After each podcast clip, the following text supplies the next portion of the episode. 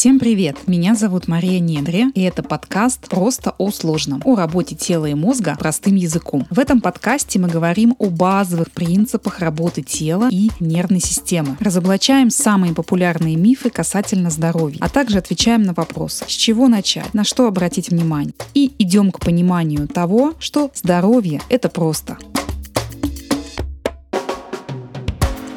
Друзья, всем привет! Меня зовут Мария Недре, я преподаватель и специалист по прикладной неврологии и двигательной терапии. Я создаю мощное сообщество специалистов и тренеров, которые хотят узнать больше о том, как удивительно устроена наша нервная система и как через работу с ней, а именно через какие упражнения мы можем влиять на наше здоровье. Подписывайтесь на мой телеграм-канал о работе тела и мозга, а также инстаграм Марии Недре.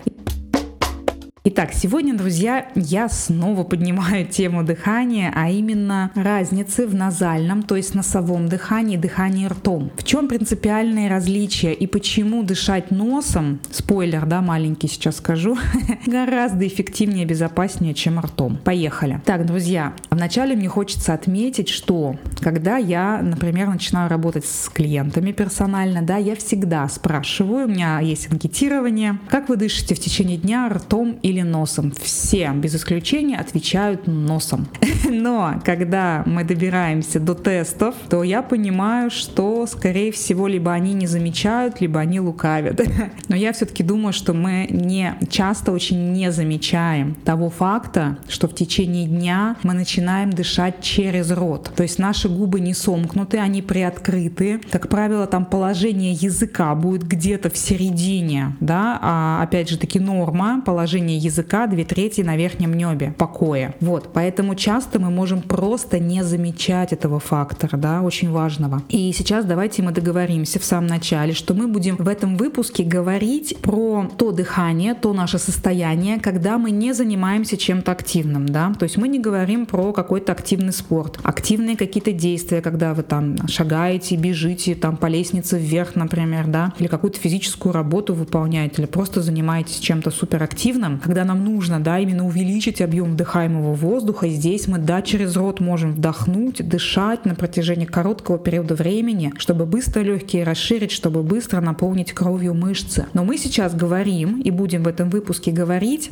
про другое наше состояние. Когда вы никуда не бежите, не торопитесь, да, вы работаете, сидя, например, или стоя, вы спокойно идете по улице, гуляете, наслаждаетесь видами, вы сидите там, читаете книжку, какие-то домашние дела выполняете, играете с детьми там, да, и так далее. То есть такой более спокойный режим в течение дня, да, мы будем говорить про него. И именно в этот момент, что происходит с вашим дыханием, как вы дышите через нос, используя, да, назальное дыхание, или все-таки через рот. Потому что, ну, понятно, что сами, э, самому себе не хочется лукавить. Да, хочется, конечно, жить обманом, сладкой сказки, но когда вы будете с собой честны, да, и начнете замечать, что, ага, может быть, я правда через рот дышу, дышу, да, тогда и шансов на успех будет гораздо больше. И я не устану говорить, что дыхание это супер важный процесс, да, супер важный процесс для нашего тела, как фундамент дома, на который надстраиваются, да, все остальные процессы. И от состояния этого фундамента, да, от состояния вашего стереотипа дыхания будут зависеть очень-очень многие параметры в нашем теле и в целом наше здоровье. И вы знаете, я когда начинала работать с клиентами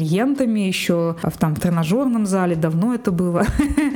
И я тогда, это моя любимая фраза, на самом деле она и по сей день я ее использую. Одна из моих любимых фраз и часто повторяемых а, моим дорогим клиентам. Как только вы исправите э, свой стереотип дыхания, как только вы наладите свое дыхание, вы решите огромное количество проблем с вашим здоровьем, которые вы даже не связывали с тем, что у вас нарушение дыхания дыхание, да, ну, дышу и дышу себе, да, ну что, что хуже, если бы я вообще бы не дышал, да, я же дышу, но тут вопрос в том, что как вы это делаете, какое качество моего дыхания, да, то есть здесь мы смотрим более широко на этот вопрос. Итак, ротовое дыхание, оно имеет какие последствия, да, то есть оно запускает каскад очень многих процессов, таких не очень хороших на самом деле. И если вы наберете в гугле, например, дыхание ртом или там ротовое дыхание, картинки посмотрите, то вы увидите, на этих картинках, что э, лица у людей, которые, у которых преобладает много лет, регулярно ротовое дыхание лица у людей меняется, потому что происходит деформация челюстно-лицевой системы вследствие того, что челюсть вниз опускается, постоянно там держится, вследствие того, что язык меняет свое положение, да, он где-то в середине все время находится. И мы видим, что эстетические проблемы возникают. То есть появляется второй подбородок, да, появляются изменения нижней челюсти, появляется вдовий горбик, да, сзади, вследствие того, что, да, там еще мышечный тонус будет изменяться в области шеи, будет укорачиваться вспомогательные дыхательные мышцы, грудинно-ключично-сосцевидная, лестничные мышцы будут укорачиваться, фиброзироваться, то есть становиться такими толстыми, тугими, неподвижными. И голова будет вперед выезжать. Ну, то есть, и, то есть это является такой первой причиной того, что будет вся осанка меняться. Да, у нас как бы наше тело, оно, как бы нам не хотелось, оно все-таки подстраивается под голову. Я уже много раз говорила, что у нас от глаз идет осанка, да, ну в том числе глаза у нас где находятся? На голове.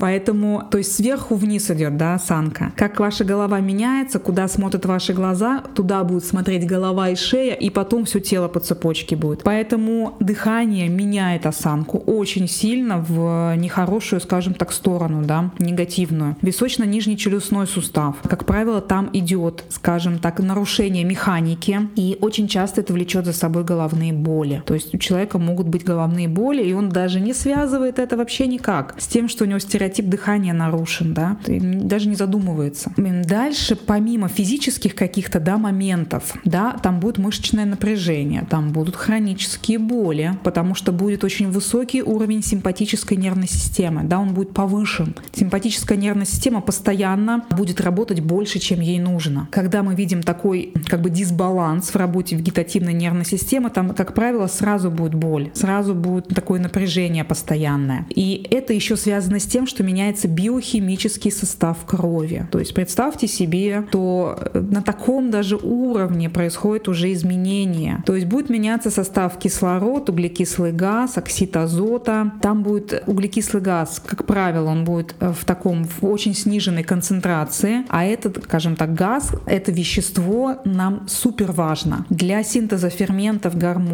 для того, чтобы расширить наши сосуды, чтобы кровоток был хороший, для расслабления мышц в том числе. И очень важная у него функция, он участвует в газообмене, то есть он при определенных его концентрациях гемоглобин, который захватывает кислород и транспортирует клеткам и к тканям, он его отдает. При низких значениях он этого не делает. При низких значениях углекислого газа гемоглобин не может отдать кислород. И получается, что кислород в холостую расходуется, что наши клетки, наши ткани, наш мозг в том числе не получает должного уровня кислорода.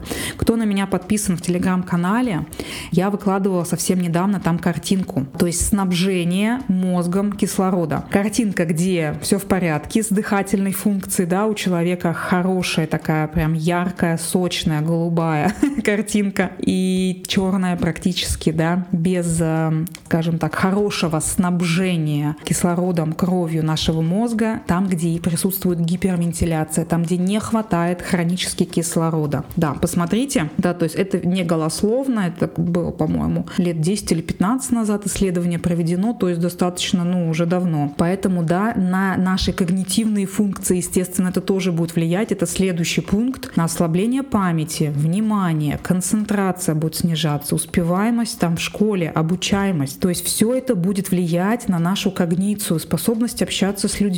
Какая такая затворничество, да, никуда не хочу, хроническая усталость, я хочу лежать, ничего не хочу делать, да, потому что кислорода не хватает нашей нервной системе для того, чтобы она хоть что-то начала делать. Учащение приз, э, приступов тревожности, панических атак. Панические атаки это сто процентов, вот сто процентов гипервентиляция. То есть там даже ну, способ очень простой используется при панических атаках. В пакетик дышат люди. Почему дышат в пакетик? Потому что они выдыхая углекислый газ, они его же и вдыхают. То есть они очень постепенно начинают повышать концентрацию углекислого газа у себя внутри. И постепенно, постепенно, постепенно успокаиваются, сосуды расширяются, тело такое более спокойное становится расслабленное. Да? То есть это все не просто так, подышать в пакетик это не ерунда, это реально помогает. Ну и, конечно, нарушение сна, храп, апноэ, да, когда человек просто задыхается. Во сне у него происходит такое, и он как бы просыпается да, от того, что ему нужно воздух вдохнуть. Поэтому это серьезные вещи, про которые нужно подумать. То есть если вы храпите во сне, то, скорее всего, скорее всего, там есть, да, с чем можно поработать. Когда я поднимала эту тему у себя в телеграм-канале не так давно, было очень много вопросов, точнее, скажем так, по одной теме были вопросы, как переобучиться, потому что часть людей отмечали, что действительно такая привычка присутствует, но что с этим делать, да, я признаю, что у меня это есть, а что мне с этим делать? Вот, друзья. И здесь мне хочется сказать, что вам нужно заручиться терпением. это абсолютно точно, потому что процесс переобучения дыханию достаточно рутинный, скучный, долгий, это сто процентов. Но здесь еще один важный момент, что мне хотелось бы, чтобы вы, конечно, вот, знаете, пройти какие-то курсы, марафоны по дыханию, это все здорово, прекрасно, безусловно, я думаю, что кто из вас проходил или собирается пройти, а у вас будет результат. Но процесс переобучения — это долгий процесс. То есть для того, чтобы у вас этот результат закрепился, там 2-3 недели вы там что-то поделаете, вам нужно продолжать. То есть ваш марафон закончился, а вам продолжать нужно. Потому что за 3 недели, если вы 20 лет дышали неверно, неправильно, то за 3 недели вы не измените. То есть вам нужно хотя бы месяца 3 ежедневного, таких ежедневного труда, ежедневной рутинной работы, там по 10, по 15 минут в день, там э, замечать за собой, как я дышу, через что я дышу и так далее. Там много практик очень, да. То есть мне хотелось бы, чтобы вы сразу в начале заложили этот фундамент, что нужно будет 3-4 месяца поработать, да, поработать. Если я хочу, чтобы моя жизнь изменилась, да, это тоже важно. Если не хочу, чтобы она менялась, ну, наверное, тогда, тогда можно не начинать. С чего начать? Что самое первое? Во-первых, мне хочется вам донести тоже еще один важный момент, то не нужно, пожалуйста, делить дыхание на брюшное, грудное, диафрагмальное. Вот правильное диафрагмальное дыхание, я им буду дышать. Когда я спрашиваю, а что такое диафрагмальное дыхание? Ну вот это вот и люди сами не могут объяснить, что такое диафрагмальное дыхание. Ну вот это дыхание животом. И когда их спрашиваешь, а что-то кроме живота еще должно двигаться? Ну, конечно, должно. вот. То есть давайте мы будем делить на части дыхание, когда мы будем э, находить какие-то нарушения, нарушения и патологии. Вот тогда мы можем делить на части дыхания, что у него преобладает только верхнее грудное дыхание или только дыхание животом, и больше ничего у него не двигается. Вон, друзья. То есть забудьте вот эти все разделения. Нет брюшного дыхания, нет верхнегрудного дыхания. То есть оно есть, когда мы видим нарушение. Нормальное физиологичное дыхание — это дыхание и областью живота, абдоминальной областью, и областью ребер, нижних, нижних, средних, верхних. Это будет двигаться поясничная, поясничный регион будет двигаться. Будет двигаться область между лопаток, будет двигаться область тазовых костей, они будут чуть-чуть расширяться на вдохе, да, потому что тазовое дно будет двигаться, расширяться. То есть у нас очень много регионов, которые двигаются на вдохе и на выдохе, да, возвращаются в исходное положение. Поэтому не нужно делить и считать, что какое-то дыхание правильное, какое нет, оно все неправильно, если вы делите на части. У нас есть физиологичное, нормальное,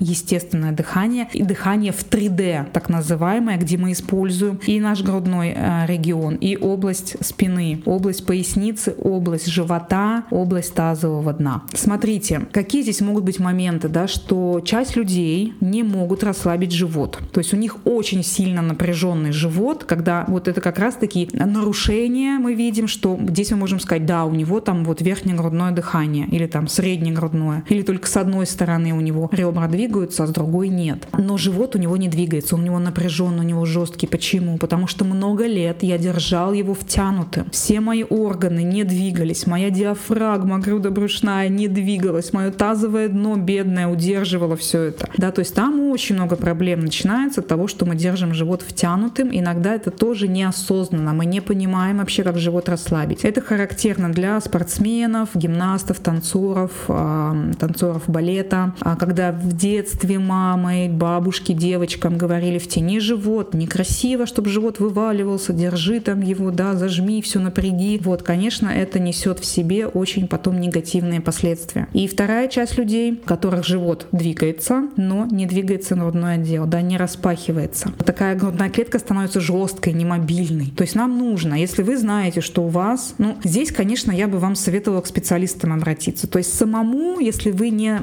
скажем так, не тренер, не специалист там, по движению, а не занимаетесь фитнесом сами, не изучаете да, направления какие-то новые, э, информацию какую-то новую, да, которая появляется постоянно, вам самим будет очень это сложно сделать. Здесь, конечно же, надо э, найти хорошего, грамотного специалиста, который на вас посмотрит и который увидит, где у вас дефицит есть, а где у вас все хорошо. То есть с точки зрения биомеханики, конечно, первое нужно выправлять мобильность грудного отдела, мобильность живота, области таза, ослабление диафрагмы.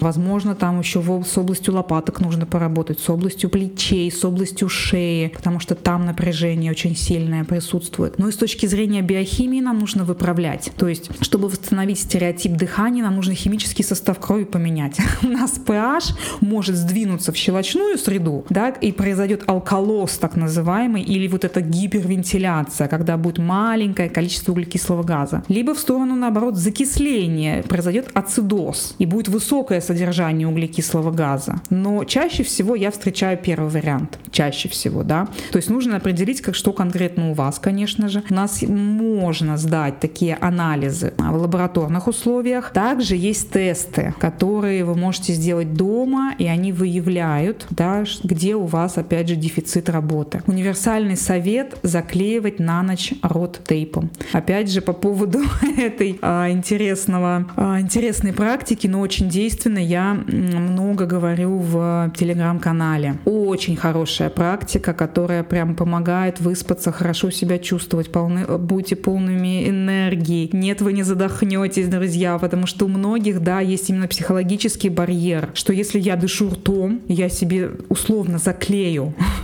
заклею то место, через которое я дышу, ну а как мне дышать? Я не знаю, как носом дышать, да, я 20 лет ртом дышу. Вот, конечно же, здесь такой больше психологический страх, что я задохнусь. Нет, вы не задохнетесь. У вас через пару минут начнет ускоряться синтез оксида азота, который находится в носовых пазухах. Он будет расширять сосуды. Будет повышаться углекислый газ при условии, что вы будете не будете нагнетать и дышать, да, вот условно как собачки, знаете, когда они побегают, они вот так дышат, да. То есть вы будете делать спокойный вдох и длинный выдох. Хотя бы 2-3 минуты, и у вас уже нос расчистится. Он уже будет лучше дышать. Просто попробуйте, да. Не обязательно заклеивать рот себе сплошным куском таким тейпа. Можно заклеить тоненькой полосочкой вертикально. И тогда у вас останутся такие промежутки между губами, да. Для кого-то просто это именно с точки зрения, опять же, психологии будет а, чуть-чуть проще. То есть вы почувствуете 2-3 минуты, все, у вас нос задышан, друзья. Вот, просто попробуйте. И в целом, конечно же, про э, углекислый газ я уже сказала, оксид тоже очень-очень важный природный газ, который способствует и расширению сосудов, и увеличению содержания кислорода в крови, и, скажем так, участвует в иммунных ответах он, да, он влияет на работу желудочно-кишечного тракта. Как правило, у людей, у которых нарушение дыхания, у них проблемы еще с ЖКТ, то есть у них там могут быть разного рода проблемы, да, но в целом, да, на, на проблемы с животом люди жалуются. И это, опять же, коротенькая, коротенькая такая, что называется, история, да, о том, в чем разница между ротовым и носовым дыханием, да. Конечно, я вам за 20 минут, вот я уже 20 минут говорю, я вам не успею всего сказать на свете. Вот, просто нужно признать, что у меня это есть, да, использовать какие-то самые простые в начале практики, да. Это дышать через нос, заклеивать тейпом, но если не на ночь, то в течение дня хотя бы, да, на несколько часов заклеивать ротейпом, стараться заниматься, да, двигательными практиками, чтобы биомеханику свою немножко подправить, поскольку, ну, дыхание — это движение, да, мы не будем этого отрицать, что дыхание, да, это как бы биохимический процесс, но это еще процесс двигательный, потому что у нас очень много регионов двигается. Найти хорошего специалиста, который вас будет сопровождать на этом пути, да, который увидит, где у вас есть, что называется, пробелы, и будут их, будет их вместе с вами постепенно заполнять и улучшать. И поверьте а, мне, что через пару месяцев дыхательных практик вы себя не узнаете. У вас настолько поменяется жизнь в лучшую сторону, вы, у вас столько проблем, которые, возможно, много лет даже вас мучили, да, начнут уходить, и вы это увидите. То есть это прям супер-супер важный навык, который нужно тренировать. Ну что, друзья, на этом наш выпуск подошел к концу. Ставьте звездочки и сердечки этому подкасту, пишите комментарии, вопросы. Не забывайте подписываться на меня в телеграм-канале о работе тела и мозга и инстаграм Мария Недры. Пока-пока!